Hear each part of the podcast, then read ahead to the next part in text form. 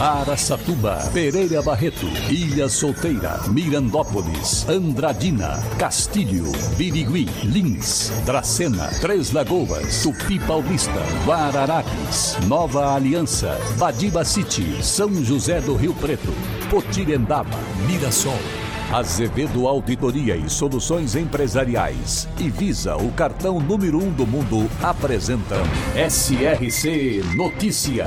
A informação para mais de 3 milhões e meio de ouvintes. Apresentação: Nivaldo Franco Bueno.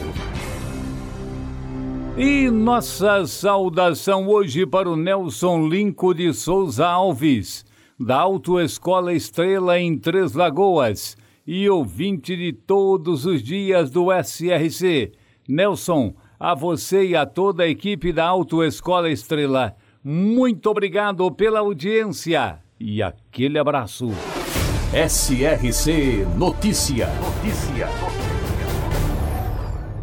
E o presidente da Câmara Municipal de Andradina, Elton Rodrigo Prando Coxinha, Coxinha Prando, como ele mesmo se apresenta, foi preso no dia 14 de março de 2019, conforme boletim de ocorrência do 2 Distrito Policial de Andradina, acusado de furto de energia com fraude no relógio medidor. O delegado decidiu por não arbitrar a fiança. Desta forma, Coxinha Prando permaneceu preso até o dia 15, quando foi realizada a audiência de custódia, quando obteve a liberdade provisória mediante o pagamento de fiança de dois salários mínimos, na época totalizando pouco menos de dois mil reais. Concedo a liberdade provisória a Elton Rodrigo Prando, mediante fiança que fixo no valor de dois salários mínimos, que atualmente correspondem a e seis reais sem prejuízo da aplicação das outras medidas cautelares. Ratificar o endereço onde pode ser encontrado. Não se ausentar da cidade onde mora por período superior a oito dias sem prévia autorização da Justiça. Comparecer a todos os atos do processo para os quais foi intimado. Não mudar de endereço sem prévia comunicação a este juízo. Recolhimento domiciliar no período noturno e nos dias de folga, tudo sob pena de revogação do benefício, decidiu o juiz na audiência de custódia com pagamento da fiança. Ele foi colocado depois em liberdade. Coxinha Prando, presidente atual da Câmara Municipal de Andradina, péssimo exemplo em Coxinha, pagou quase dois mil reais de fiança para poder sair da cadeia depois de roubar energia elétrica. Que vergonha. Um vereador, presidente da Câmara. Que isso. Você deve achar que Visa é uma empresa de cartão de crédito, né? Mas na verdade, ela é uma rede que conecta quase todo mundo com praticamente o mundo todo. Ela pode abrir seus olhos com um cafezinho e abrir sua cabeça para um novo jeito de fazer negócios. E ela trabalha para conectar todos, em todo lugar. Então, conheça a Visa, uma rede que trabalha para todos.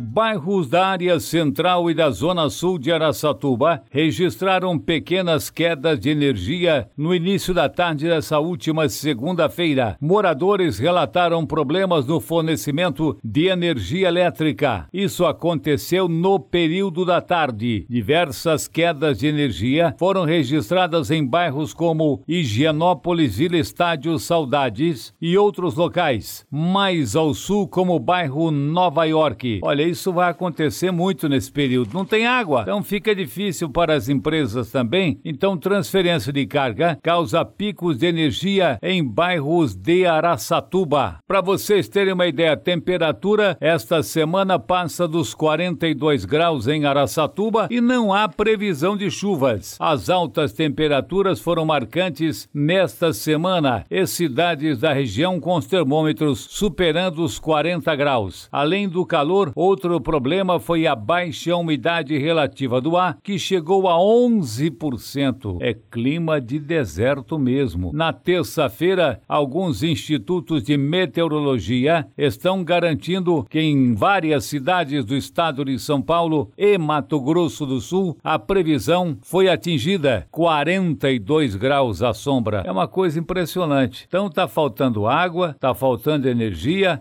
em consequência de uma situação absolutamente difícil. Olha só a posição em outra cidade. Racionamento em Mirandópolis, moradores têm apenas 4 horas de pressão total de água nas torneiras. Os moradores de Mirandópolis também estão vivendo um racionamento severo de água que foi intensificado pelo município. A pressão total da água nas torneiras das residências e estabelecimentos da cidade estão deixando apenas 4 horas por dia de abastecimento total. Quem precisa lavar roupa, louça, cozinhar e realizar demais afazeres domésticos levam água e terão apenas o período das 18 às 22 para fazer tudo com alta pressão de água nas torneiras. Até a última semana, esse período de abastecimento normal era de 5 horas por dia. Mirandópolis vive esse racionamento de água desde o início do mês de agosto. É uma situação que a gente não sabe o que fazer, porque realmente o desmatamento é nosso. A gente tem que plantar mais árvores, evidentemente, e cuidar da natureza para evitar esse problema. Mas que a, a carência de água, a falta de chuvas em toda a nossa região, esse ano está pior, está difícil, porque não são só essas cidades citadas que a gente falou, não. Tem mais e a gente vai acompanhar durante toda esta semana. Estão dizendo aí que vai chover hoje, inclusive em São Paulo, capital, no litoral também vai ter chuva, mas para o interior do estado e também para algumas partes de Mato Grosso do Sul não deve acontecer nada.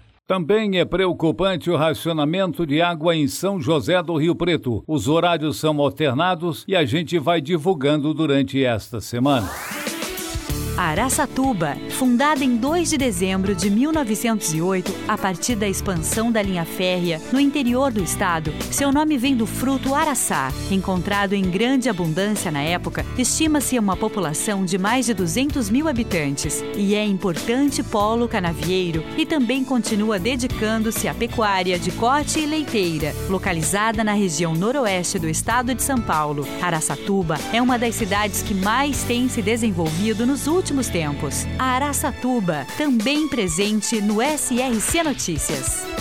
E agora, Tupi Paulista e Dracena são notícia repórter Eduardo Costa, Tropical e Difusora FMs. Um homem de 48 anos morreu afogado no balneário municipal de Panorama. A ocorrência foi registrada no último domingo, dia 19. Segundo o Corpo de Bombeiros, a operação pelo Rio Paraná para encontrar o corpo durou cerca de 40 minutos. O homem estava a 3 metros de profundidade profundidade e 10 metros depois das boias que marcam a área segura para os banhistas. Os bombeiros ainda disseram que os salva-vidas do local pediram mais de uma vez para que a vítima ficasse dentro da área de segurança foi acionada a perícia para o local e o corpo do homem, que era morador de Dracena, foi levado para o Instituto Médico Legal IML e sepultado nesta segunda-feira, dia 20.